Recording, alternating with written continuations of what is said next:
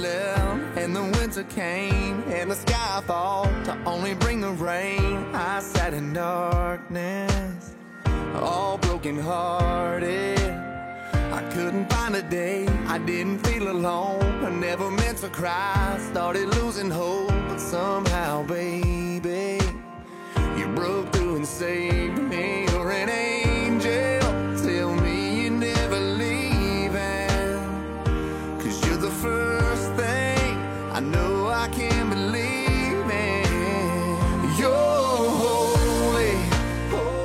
Hello，大家好，您现在收听的是汤上电台小编聊汽车，我是怀东大家好，我是杨广。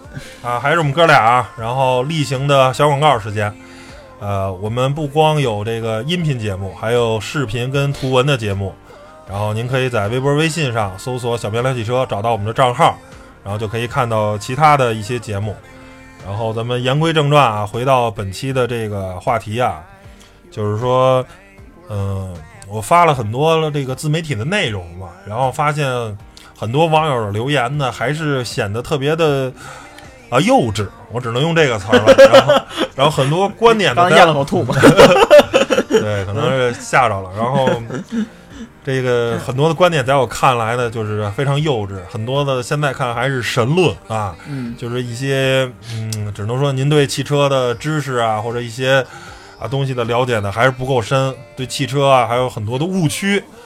然后呢，我本期呢就想到了一些我可能平时接触的比较多的误区，嗯我再来给大家整理一下。其实关于这些东西呢，我们可能在之前的节目或多或少的都会提到了一些了。是，但是本期的节目呢，我们特别特别早的时候就聊过误区，但是那时候我其实也还有很多误区啊。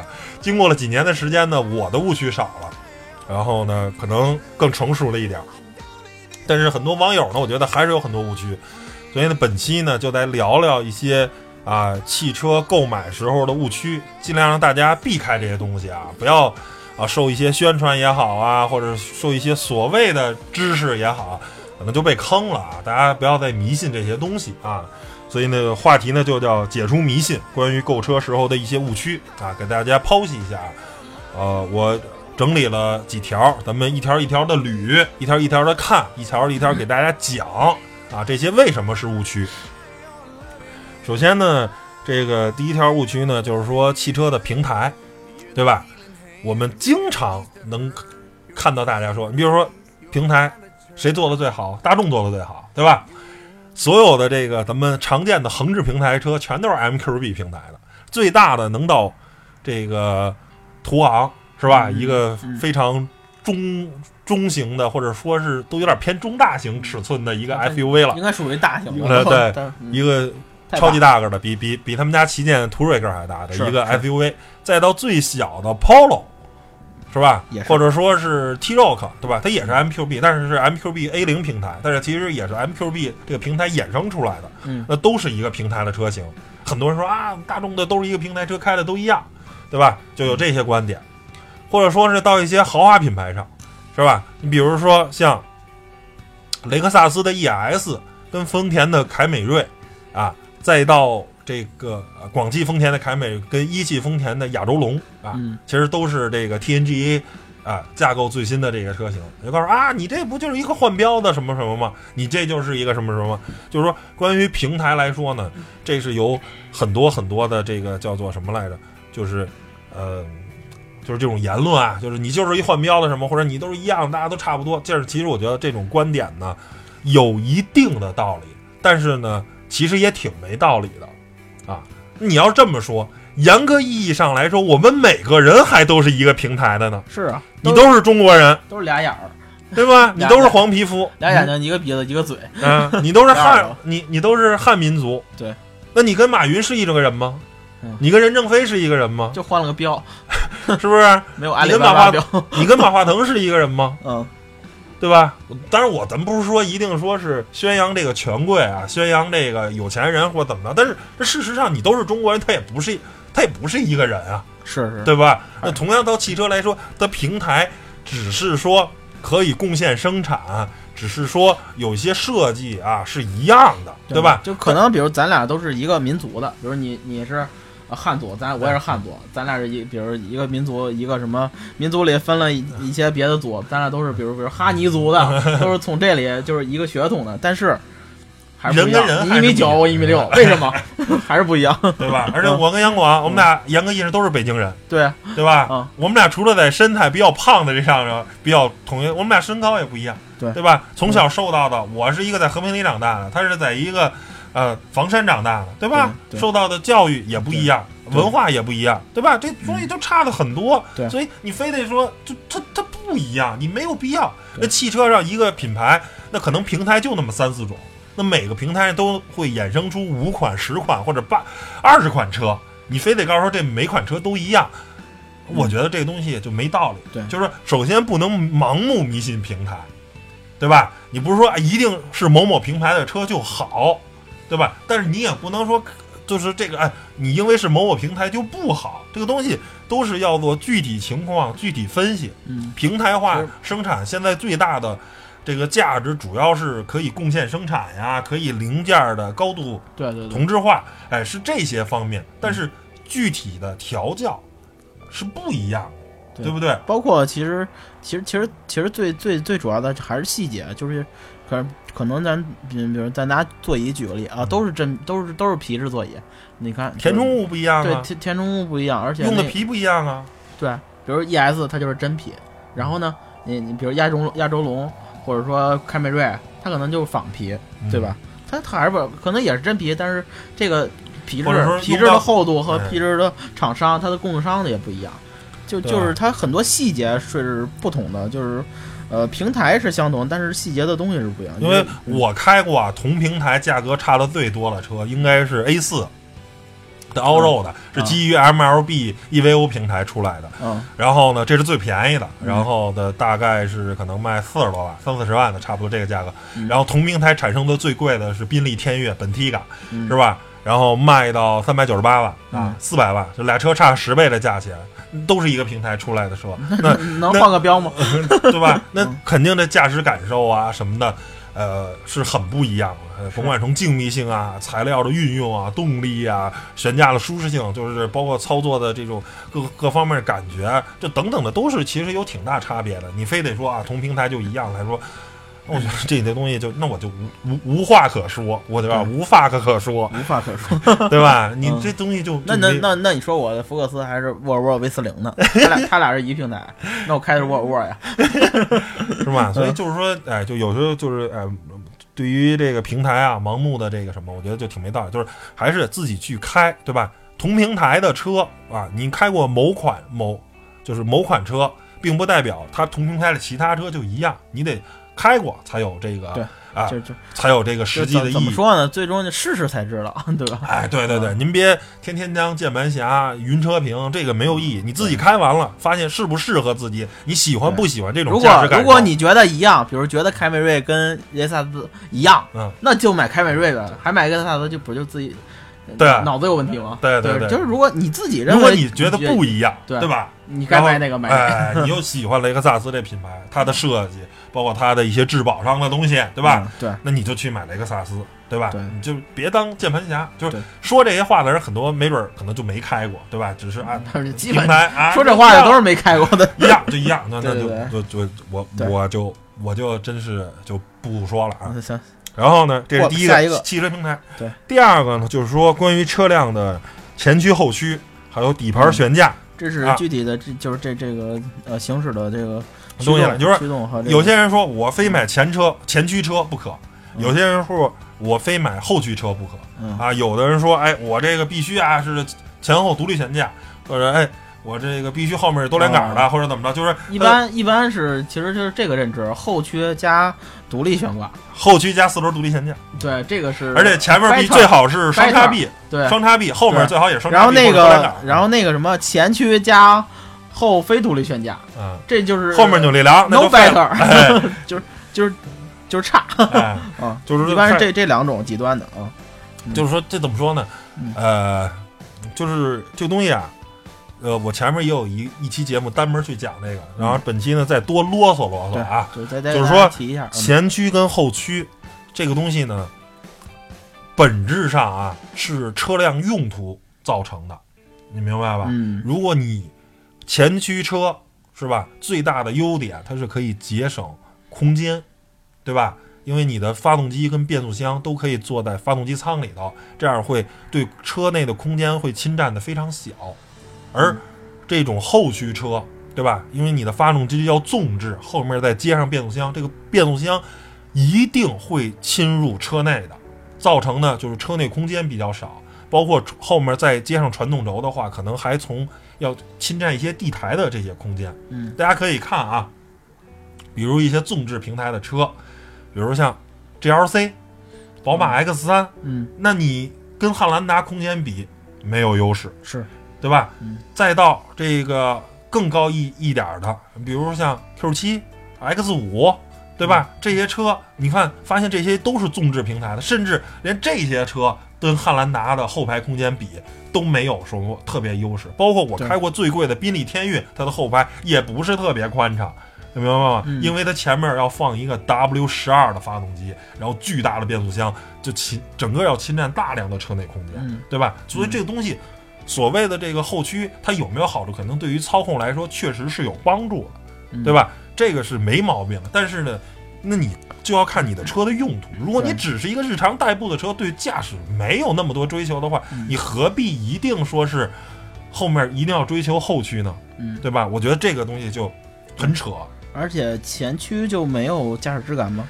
是吧？这也不一定。呃嗯，包括前一段时间，当然我我嗯开的时间比较短了，大概我只接触了小半天儿。嗯啊，前两段时间我开了一个这个呃高尔夫 R 啊，嗯这个是吧？大家都知道这小钢炮里头的顶级的，嗯，然后呢，就是可以说这个车是基于一个前驱平台打造的啊，前置前驱，但是它啊，当然也接了四驱系统啊，所以我敢说，就这辆车的运动性啊，我觉得，呃，当时我们同时开的还有一辆金牛座，对吧？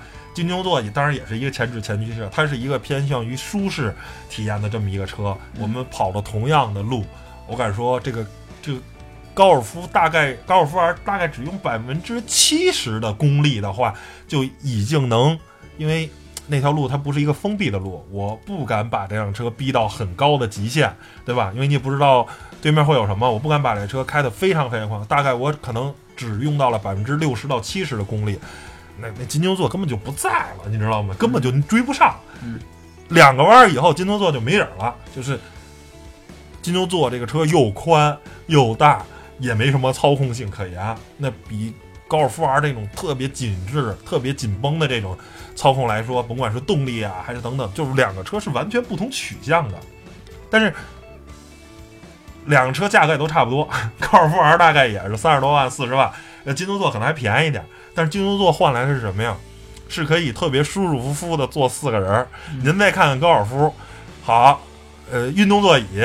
过每一个减速带，都感觉这个屁股啊是直接坐在减速带上了，就感觉拿脸在蹭，嗯咔，奇 颠无比嗯。然后呢，除了动力强、操控好以外，这车一无是处。后面后后排座椅就更甭说了，就是这个四个座儿吧，呃，就没有一前两个座的舒适性还行，但是千万别给我勾，别给我卡，奇颠无比，对吧？但是金牛座呢，你就带来的大家可以舒舒服服的一个偏行政级的这么一个，对吧？嗯可以说是一个接近于 B 加级的吧，就是到 C 级可能稍微有点过分，可能还没到 C 级，但是 B 加级吧，B 到 C 级之间的这么一个行政级的一轿车，对吧？它可以舒舒服服的带你去那什么，我就觉得这就是两种不同车完全的不同的取向，对吧？你在山路上劈弯的话，那肯定是高尔夫更擅长。那你要是这个什么的话，就不擅长，而且还有很多这种前置后驱的车，其实并不是擅长操控，对对吧？你比如说很多舒适性取向的车，它可能真的操控性并不强，比如像原来的锐志啊、老的这个皇冠啊什么的这些车，它就跟操控性就没什么关系，它就是一个舒舒服服的车。是像其实其实像那个皇冠，呃或者锐志这种，它大部分其实就是为了只让你拉四个人。它为什么前置后驱？它中间有就是那么大一个那个那个传动轴，它侵到车内，然后中间其实就就就是不让你坐人，就说是能坐吧，但是那个腿得撇成什么样儿？但是后来也想明白了嘛，对，后来这越来越多的这个出了亚洲轮，不就是前置前置前驱的了吗？对对，其实是原来用一汽丰田用来替代皇冠的这个车嘛，是是是不也改前置前驱了？但是就是大发现并没有什么用。对，但是就说你这种车，你说你能跟高尔夫 GTI 或者福克斯 ST 是吧？嗯这些标准的前置前驱的车，你能跟它比运动性？你说咱俩劈弯，咱俩跑个山，或者咱俩下个赛道，嗯捏的你连影儿都没有啊，是对吧？就是你咱真的不要再再去这个迷信说前置前驱，包括还有就是我大姨夫啊，也有也有一个，就是我一直跟我说，他说老下雪的地儿啊，不能买后驱车。我说你说的有一定道理，我说但是核心啊，你得换胎，你不换胎啊，四驱也不好使，你知道吗？是换了胎，后驱车照样开。是是吧？你不换胎，你买四驱、买八驱的也不好使。我大姨夫是一个开车很多很多年的一个老司机，他其实他还是有这种误会，对对吧？其实你你到了一定用，你到了雪胎永远比哎那个什么前后驱、四驱你驱动方式其实不重要，大家看那网上视频太多了，上样坡、下雪、下冰，四驱的嘎嘎嘎挠，什么凯宴什么的，嘎嘎嘎上不去，这你不就大公路胎吗？啊。可不就上不去了？吗？啊，一个小面上去了啊，换胎了人人悲哥上去了，啊。换上雪地胎嘛，人家啊不打滑嘛。是。您这一个其实就是其实跟咱说那个越野车一个道理嘛，你换上 MT 胎就是比那个公路胎可不越野性能要好对，您大 G 您啊。是一公路胎，它走两下刚了胎胎胎爆了，对该挠挠该抱抱，对咱咱开一小切弄一 MT 台开始上去了，对啊，对就是这东西鞋不一样，对对鞋不一样，呃对吧？这个东西就是你得看你具体用途，别迷信。就说理论上、原则上肯定是后驱车，然后呢四轮儿这个独立悬架是吧？双叉臂多连杆的这个东西好，嗯但是呢，那你知道双叉臂跟多连杆的坏处是什么呀？侵占车内空间呀，是对吧？嗯最简单，新款老新款奥德赛跟老款奥德赛哪个空间宽敞？嗯对吧？新款的后面换扭力梁了，嗯你觉得可能行驶质感啊，或者说会差一点，但是空间宽敞。你 MPV 最重要的不就是空间吗？对，对吧？嗯其他是不是都是扯淡呀？你想你想空间前后双叉臂，喂，操控性老好了，有用吗？开 MPV 漂漂移，哎，对不对？你这不扯淡的吗？对吧？但是哎，人换了后面从原来的这个多连杆儿换成现在扭力梁了，哎，大不大？宽敞不宽敞？嗯对不对？所以这个东西还是叫做你根据车型的定位进行相应的底盘啊、驱动方式的这个配置，是吧？没有说一定好或者一定不好，嗯只是说找到最合适的、适合你的这个车型，对吧？嗯，行，下一个这是第二个嗯。第三个呢，就是说这个赛车跟民用车，因为很多的汽车厂商呢特别愿意搞赛事，是吧？啊，对对对对，达喀尔啊什么的啊，达喀尔啊，F 一呀，对或者是什么的，嗯或者说是 WRC 啊，这种赛事的特别多。嗯，比如像 WRC 这种车吧，还跟原厂车吧有点关系，最起码还用个白车身，对吧？啊对对对但是已经魔改过了，就是说，对比如说像 打打完基本就是用一壳儿，然后其他全换那种感觉。这个最起码还用一个壳，对用一壳比如像高尔夫的，嗯你普通版的一辆高尔夫 R 四十万，GTI 二十万，你剩下再低的就十几万，是吧？你知道一辆 WRC 级别的高尔夫的赛车多少钱？那 六百万到七百万人民币，去了上千万了，除了一个白车快身，一千万了。嗯那就整个这个车啊，就跟原厂车就没关系了。从发动机、变速箱，然后呢到底盘、悬架、轮胎、轮毂，全换。所有东西全换，对吧？行车电脑，所有东西全都是新的，对吧？看《飞驰人生》，你你看看《飞驰人生》，你看看改一辆车得需要多少钱，对，是吧？那你他说的那是最基础款的，还哎是，你开的车你这么改吗？你不是不这么改吗？对不对？首先国家也不让你这么改啊，对不对？跟飞机似的？那你说那赛车这个还是 WRC，那到了达喀尔那就是贴标了，那跟那都是钢管车的结构，就更鸟关系没有。那就是重新造了呀，然后贴上标儿。哎，除了那标是原厂的，剩下跟这个赛车啊跟民用车没有毛线关系。比如说像标致啊、mini 啊，都嗯或者说原来宝马呀、大众都派赛车参赛，那它对于它的民用车真的没什么技术，俩人没有相关性，对对吧？它更多的我觉得是一个呃起到宣传的作用，哎利用这个比赛呢，而且它还是赛车比赛，我对。我去宣传自己的车，觉得更合适一些。但是最逗的就是对。标致参加达喀尔成绩那么好，但是标致确实也是两驱车，啊，但是他们家 SUV 也是两驱车，但是都是大前驱的，是。人家他参赛的可都是后驱的八驱然后你就是很扯淡，有点后违和 对你太违和，然后你说标致的车有毛线越野能力啊，是五零零八、四零零八、三零零八，你说有毛线越野能力，看着就看着就能显，看看你就闲。是吧？就是说你就大家就别迷信这些，包括到到 F 一是吧？嗯，你说现在这原来那 F 一的发动机都是 V 十 V 八的，现在改一 V 六了，是是，呃，排量小了。但是那您跟奔驰啊，或者现在雷诺了那个 1.3T，那也不是一种发动机啊，是是吧？奔驰现在新的 1.6T 的，人家那一千匹马力，那跟你这民用的一百多匹马力的，那是一种发动机，是人家人恨不得带带怠速就一万转，对吧？所以一万转有点小，我知道，我觉得这是夸张一下嘛，对怠怠速人家就嗡嗡嗡跟飞机似的。表表头恨不得都奔着嗯一万五、一万，咱这一怠速一拧，我操，八百！对吧？所以它就不是一种车。所以说，当然啊，我我说这各家厂商去参加汽车赛事那非常好，这没毛病啊。嗯但是说大家要认清啊，那个比赛用的车跟你民用车它不是一种车，对对吧？基本没有什么关系。哎，没什么关系，太大关系大家看一个乐就得了。对就是你别你别觉得人家那车是吧，能能那么开，你的车就能那么开，大哥真不是一个。就是赛车的改装，赛车化的跟民用化的是完全的两种方向，对吧？它在赛道上跑得快，但是同样就这一套这么改完了，在马路上首先不能上路，第二即便能上路，你也没法开，是吧？那悬架奇硬无比，对吧？嗯你怎么开呀、对对对，对吧？你这这这车完全就不是这个取向的车，嗯对吧？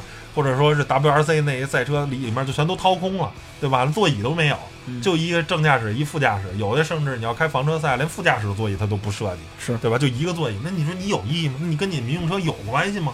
对吧？就剩一白车身了。行，对这，是第三个说嗯赛车跟这个民用车的关系。嗯还有呢，就是说越野车跟 SUV，好多人啊也闹混。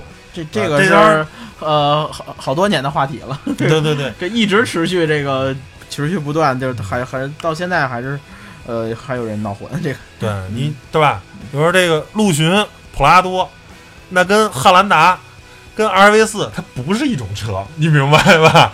这个你就记你就记着那钱差的多呢，它就不是一种它有时候不差，就是或者嗯你途乐、途达跟这个奇骏是吧？楼兰，它不是一种车，是，是吧？要不他们怎么嗯不叫一个名儿呢？啊，那吉普牧马人跟大指挥官跟大切诺基，它不是一种车，嗯是吧？你你就是什么叫越野车？越野车就是首先它设计之初是把通过性放在第一，其他的所有东西都是要为通过性让步的，或者说是啊会兼顾，但是呢，通过性也是非常重要的考量的之一，对对吧？就是先先我是能呃有有这个通过性，我才去呃再去匹配其他的匹，配别的。哎嗯，那为了这个通过性，对吧？你可能就要使用到非承载车身，有大梁，比如就要使用整体桥悬架，对比如就要使用全时四驱、分时四驱，嗯是吧？就要使用锁那个这个差速器锁止，对对吧？或者还要在哎足够的能装大尺寸的 MT、AT 轮胎的这个轮拱，包括可靠性。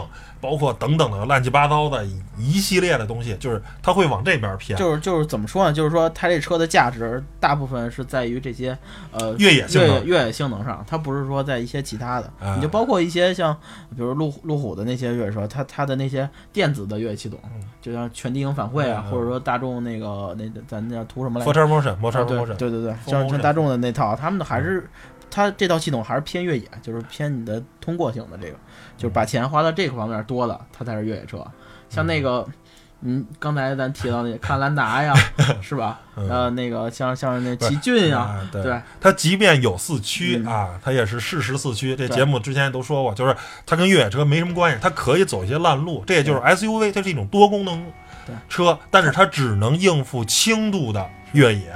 对而越野车是中度跟重度的越野，它嗯本质上有非常大的区别。就他们花的钱是放在更多的，比如座椅的柔软度啊，呃空间呀、哎，配置啊，乘坐舒适性啊对他是把钱花在这方面多。你要你你可以看一下他们的四驱四驱系统不是很复杂，而且就是嗯一般都是事实嘛。对对对对，就是能帮你呃给你一定的脱困能力，就是比如你不小心哎压了个坑啊，或者走了一块土路啊，是吧？能能辅助你脱困，它及时的挂上，而且或者说能辅助你走得更平稳这个四驱。而且即便是全时四驱，其实差的也挺多的。是可以大家看最新一期，这老司机拍了一个百万级横屏啊，就是韩露韩老师终于复出了那期。嗯我是万万没想到啊，玛莎拉蒂莱万台的四驱能力那么弱，就是一个相对来说比较简单的一个一个上坡吧，嗯大哥就是限滑能力奇弱无比，就上不去。嗯然后呢，呃，X 五跟凯宴能上去，但是到第二难度的坡就上不去了。结果像 Q 八呀，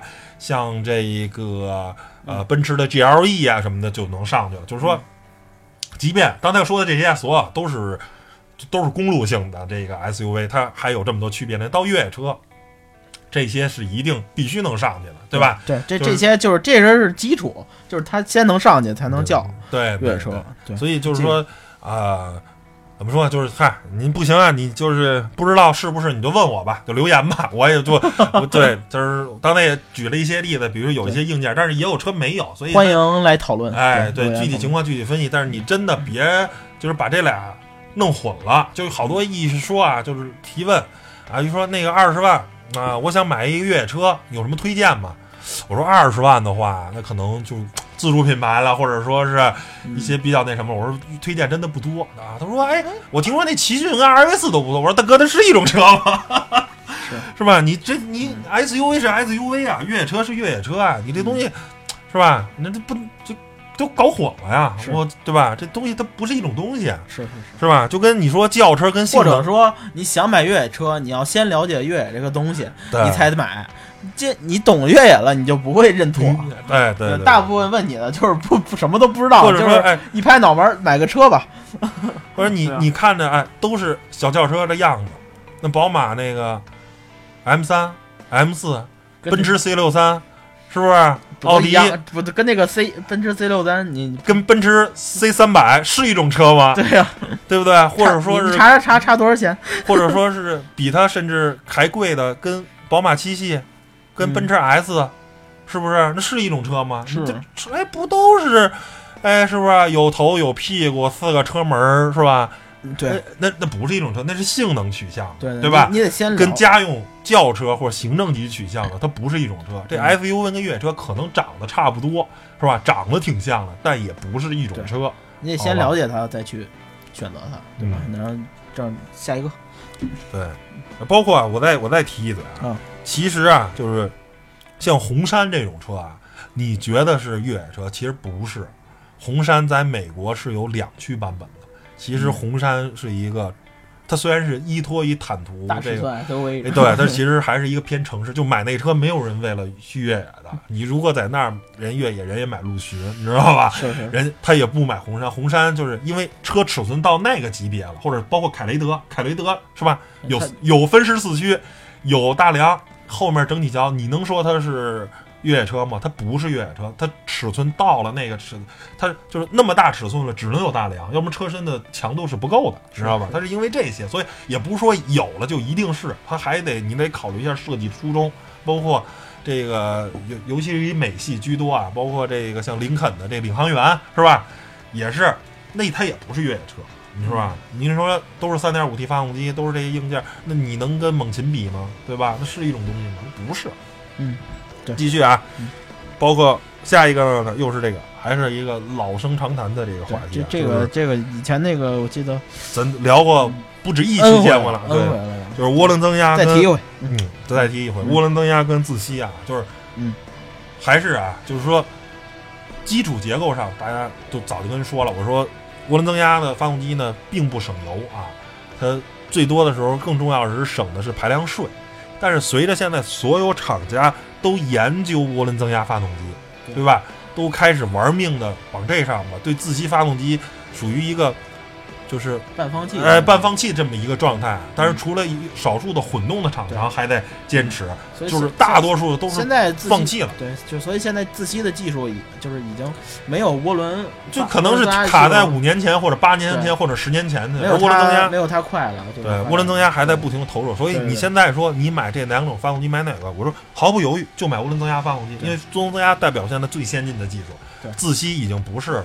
自吸是在什么呀？你比如说像本田、丰田这二田是吧？它用阿特金森循环，对吧？它用它用在混动车上那，发电用的主要。哎，它电机已经弥补到它的低速低扭的时候这种不足啊，嗯低速的时候用电机来度过，到了中高速巡航的时候，它用阿特金森这套循环系统能有。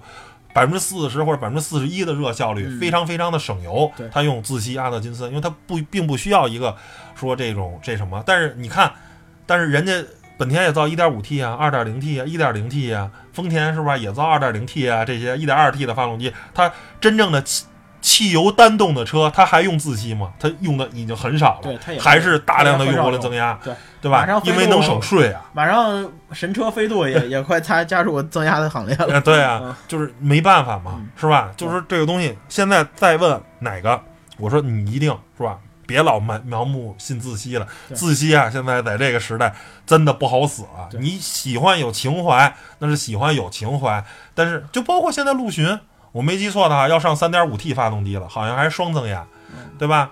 所以没办法，这丰田连在越野车上它也不坚持那套东西了，因为这个东西呃就是时代在改变，就是现在啊，自吸有自吸的好处，但是呢，没办法，因为排量税的原因，涡轮增压是这个时代更符合这个时代的这么产物，所以真的别再抱着自然吸气这个。这个这个大腿就不不放了，该看看你也看看另一条腿。我抱我我抱了两条腿，是是是是是，我没办法买，铁粉儿铁粉儿，铁粉没有买的太早了，我还想换啊，操，不是贵吗？还得换车。对，然后呢，嗯，剩下呢就是说，也是一个比较老生常谈，就是关于七座跟五座车的选择啊。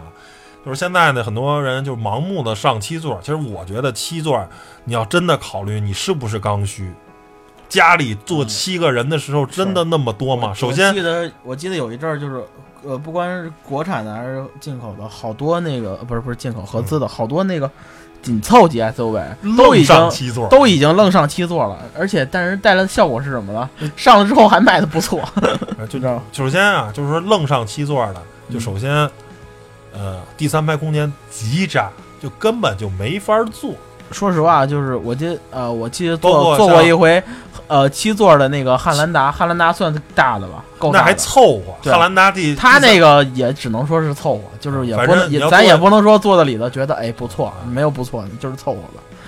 一你再想想别的一，米七身高的还差不多。对你再想想比那个汉兰达小的那些车，对它加七座什么感觉包括什么马自达、什么 CX 八呀，包括像什么奇骏还出过七座版的，我说啊这不就胡胡闹吗？胡闹嘛不是？你，根本就后面就没法坐。就是首先，这第三排你能不能坐人，这是一个你要考虑的。第二个是你家里真的需要一辆七座车吗？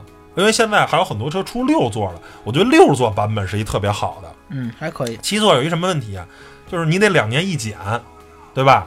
还得花钱。哎呀，这花钱，就我觉得有点没必要。嗯，第三个吧，如果是六座，如果你长期偶尔多坐人，长期少坐人，我觉得六座非常好，是吧？六座二二二布局，第二排还能坐着很舒服，都能有独立座椅。然后呢，哎，这第三排也那什么，比如像什么理想 ONE 呀，什么乱七八糟的，包括什么新的，呃，现代那叫什么圣达呀，还是什么，我忘了，有一个车啊，呃，呃。好，好像也是六座，我觉得就嗯六座的车呢，相对来说可以考虑啊。对，好来中间那排可以走过去，然后对对对它的设计也会更宽宽敞一些，我觉对，得。还有一个就是说，一般情况下，七座来来说，七座车 MPV 更合适，SUV 因为你这个结构上的嘛，底盘离地间隙比较高嘛，然后呢，这车的这个种种方面，一般的 SUV 的第三排七座都是相对来说比较渣，而 MPV 的这个第三排啊，这七座来说还是就相对来说更可用一点。你比如说像 GL 八那第三排就相对来说乘坐还行，对吧？嗯，或者是其他的一些这个，或者像奥德赛啊什么的，这这些车，就是你一定要考虑好了，对吧？对对这个五座跟七座，你别别说哎多俩座就好，我真不觉得多俩座就好，我觉得有些时候呃没必要。其实很很多人买七，就是那阵儿，就我说那那阵儿就是。他买七座，其实好多人都图一个心理安慰，就是万一我用着呢，嗯也也是可能是没准儿被销售说啊一些话对洗洗了一下，或者被当时也是大家都爱写这些什么七座文章啊，或者啊就是满天飞这种，你你想一嗯年就用个两三回的话，对吧？首先你得两年一检，第二个这七座侵占的后备箱的空间要大，这些东西不拉的，首先你拉俩座就沉，对对对吧？？多拉俩座，而这个东西你还能后后备箱多拉点东西。还有一个就是，我觉得这个这个东西兴起的就是。就是就是，不管是这个七座兴起还是什么，就是这七座出现，或者说七座稍微火了的时候，还是跟国家政策有一点关系。就是我觉得就是跟从从放开二胎，限购，限购不是不是，一个是限购，一个是放开二胎开始，这个七座就慢慢的就就显现出来。嗯以前大家买车没说我要买七座啊，除非是家里人真多，我买个什么 MPV，我得多拉人。嗯就是你我家就呃六七口人，就每天就要拉这么多人出门，或者那也那没辙那那买个 MPV，嗯对，但像像问题是，对事实上，就算中国的汽车保有量，呃，就是相对来说还是比较低的，但是我觉得常年拉着六七个人儿要出门儿，也不是一个大的概率的这个。反正我还没听说谁家是这么还还用车情况。对，好多人都是担心的早，嗯过于早了。你像，呃，我我同学他们就是因为有好多也结婚了，生孩子嘛，然后他们可能孩子还没出生呢，就是就先来七座老 不是老跟我聊，就是聊说嗯他比如他那车，比如他开一个呃紧凑型嗯。两厢车，嗯。或者说比如紧凑三厢，什么像速高尔腾夫什么的啊，速腾那种。他觉得哇，这车是不是小啊？我孩子这有了孩子以后，我得拉孩子，我这孩子大了，我敢说我是不是该买一大的呀？你最起码生一个孩子，如果如果就是父母其中一个人啊，你比如说他他媳妇儿、孩子，包括父母，这不正好四个人吗？坐一车有毛病对吗？但是我就是他们会有那些焦虑，可能就是尤其是我觉得焦虑新太早了刚刚当父母的这些，就是好多人，嗯我发现好多人都有一有一点点这种焦虑，嗯就是怕孩子不够用啊，怎么着？我说，呃。孩子会一步步的长大，就是当他长到那个，比如他真的是，比如比如长你长你都，比如俩孩子都长你这么高，都一米九，那那肯定不对吧？我再开紧凑两厢是不够那，是扯淡。对你得等它长到那个时候，你再说我换一什么车，你别现在最起码长到初中吧。对啊，初中长个一米六、一米七，那不是还十二年吗？一岁到十二岁，这对你这车也该卖了，也该淘汰了，该报废了。我说你不用考虑那么早，车就先开着，等孩子真是长得过于大了，或者说你有了两个孩子，你觉得啊这个车不够用了，你再去我考虑买什么车。你不用现在孩子还在媳妇肚里怀着跟我说，哎呀我那个我换一大点的吧，这是不够啊，怎么着啊？这这那个，我说你想 想太早了，想太早，等孩子出生再说。你要说觉得这个车啊，嗯。比如出于安全性，比如说车小，嗯。可能碰撞不安全，这嗯我觉得，哎，啊你换一车还则罢了。你比如说我可能开 QQ，或者这个我我说实话，这个都不要太慎着太早。嗯。孩子小，他不怎么坐车，就是坐车的频率很低。比如我，如果我有了孩子，嗯比如你像那种，比如说几个月的婴儿安全座椅啊那种，买是会买，但是我我会尽量减少他坐车的频率嗯，让他坐车干嘛呀？天天那么小，哎，比如一岁背着出去玩，他知道什么呀？是吧？他什么都忘了，长大是吧？你那个你去你去小区周边的公园溜达溜达得 玩的多，玩的特美，跟小区孩子认识认识，是吧？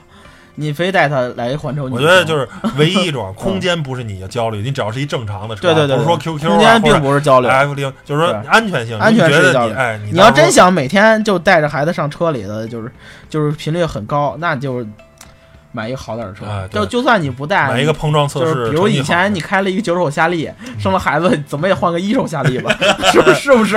嗯，我觉得怎么着也买一个买一个 A 加级的车吧，对对就这意思吧买就是 A 加级的如果你碰这车过于破，嗯然后有了孩子，就是还是买一个好点儿，比如比如我，比如我那个福克斯，我现在有了孩子，我觉得也我觉得没没必要我觉得没有毛病。但是说你如果之前只开一北斗星，那应该换一车了。是我自己出门就开北斗星，嗯我现在就是开接我爸妈，嗯哪怕我拉，比如我我今儿拉，比如除非是你特想坐这车，嗯比如我呃我拉别人，我都坐就拉福克斯，因为我那福克斯。呃，也涉及我，咱也顺便聊聊那个保险的问题吧。因为呃，你除了上车险，就是保证你车嗯被人撞了，或者你撞了别人，能给你赔钱，或者能给你修，是保险能给你承担那个一部分费用。然后我那车我还上了那个人员险，嗯就是说你在这车上出了任何事故，比如说你被呃撞折了手臂，或者撞流了血，又要缝针什么的，我那个都是会有。首先，嗯首先每个座儿几十万嗯的那个赔偿额度，不管你是动手术还是怎么，就是全给你赔了，嗯而且每天还有一百块钱的住院补贴，嗯，还有就是还有好多其他的补贴。乱七八糟的钱，对，就是说我是每年，我以前是不买的，自打我受伤以后，我认识这个重要性了。哪怕你这辈子用不到，万一我没事儿，比如我开着车，我拉着你，把你把你给撞，就是你你不小心受伤了，那我我我就是我我不告诉你这个，你也不知道有这个。其实我给你买了，我是给我对我朋友、对我家人、对我亲人的一个负责，我是会买这个东西的。就是说，不管你有没有社保，或者说怎怎样，嗯我是给你一个责任，能给就是你赔赔到这放个放放放心吧，我对就是，而且这东西相对来说其实也没有那么贵，对吧？对对，没有特别贵一年一年几百块钱。啊，对啊，这也不是说你要一年几万，确实可能太贵了。对对对啊，确实我觉得很有必要买，因为你你就是你不保证你出事，你的朋友和家人，你也得因为你能坐车的肯定都是认识的朋友啊、对对对家人，也不是说外人啊，我又不是说出去拉滴滴什么的，是对不对？嗯，对吧？对，给他一个保护，这是对朋友家人的一份负责吧，也是行，最后一个误区呢，我觉得就是说，好多人啊买车老看残值，是是，哎，说你买这车啊，你别买这车，跌的特别惨或者怎么着。我觉得残值啊是可以考虑的一方面，但是我觉得啊，除非啊您是那时候那种贩子，天天开半年就换，开一年就换。如果你买这车啊，奔着五年、十年的，我觉得真是这个残值是最不需要考虑的，嗯，怎么说呢？就就是特别没意义。有一个规律，就是说，呃，就是我我昨晚说的有一个小规律，就是说什么车它残值，呃高呢？嗯什么车残值低呢？就是有一个标准，但是不是绝对但是它适用大部分的车。反正我知道路那个普拉多的残值特别好，对，一个是这种特型车，咱咱先不说，就是说大部分车一个规律，就是说什么决定它的残值，一就是很重要的就是油耗。你看二手车市场，美国车卖的不是很好，就是嗯而且还卖的特别便宜。嗯你看那个呃日系车，像嗯。那个日系三宝。不爱坏。日系三宝、凯美瑞、雅阁跟那个呃天籁卖嗯。的都特好。你像呃德系的，比如像呃帕萨特呀、呃迈腾什么对迈腾这些，其实其实德系车并不费油，嗯。相对于美系来说，最最卖的残值最低的就是什么最早老的什么别克君越、君威啊，或者像一些凯迪拉克那老的老车。二点四自特别吸的那些费油那种，对对对，就是其实它油耗是儿油耗是很影响它的残值的，就是大家可以以这个为一个大的标准，但是也不是绝对的，但是可是它适用于大部分车。就据我的经验啊，嗯油耗是一个非常重要的，就是你的车要特别费油，那肯定是不是特别好卖。嗯，我觉得就是还是就综合来说，就是首先啊，我觉得买车吧，呃，有理性，但是呢也有感性的一方面。对，呀、就是你如果特别喜欢它，你我觉得你真的就喜欢美式大 V 八八，啊，你别别别 别太考虑这些东西，我觉得就是实在是没道理。就是还是刚才那句话，除非你是半年一换或者一年一换，天天就是贩子是吧？来回就玩车了这些，那肯定要考虑残值，对吧？您别三十万收的车，过一年以后就剩二十五，就剩二十三万了，那确实啊，本本儿那什么了。那除了这种情况，不然的话，如果开很多年的话，你最后大家都不值钱，对吧？嗯，三十万买的车，十年以后卖，一个卖五万，一卖八万，你多三万块钱怎么着？能上天啊？是啊，是吧？有区别有意义吗？多三万块钱是多了百分之六十，有用吗？你就比如我那北斗星，我开十年卖了，卖两千，我觉得都还行，还行，是吧就没有原值低嘛。对吧？就没没没没没有意义。我觉得你就别别再纠结这些了，除非你是频特别频繁换车，不然就没有再纠结这些意义了。呃，哦频繁换车的那种，就是自己也基但本懂人家都人家懂，人家懂行，哎也也不会瞎买。对，对对对，嗯所以呢，我们总结了一些吧，这些关于购车时候的一些误区啊，我们就是还还是我能想到的啊常见的误区，希望对大家啊这个有帮助。然后您也可以啊想想啊，对于一些汽车上的误区也好，什么乱七八糟的这些东西啊，欢迎大家留言告诉我们，咱们讨论讨论啊，嗯是吧？我们想不到的，我们没有说到的这些，是啊大家开诚布公的聊一聊，哎踊跃发言，哎，踊跃发言欢。迎欢迎，那行，那本期节目就到这儿，谢谢大家收听，拜拜。拜拜。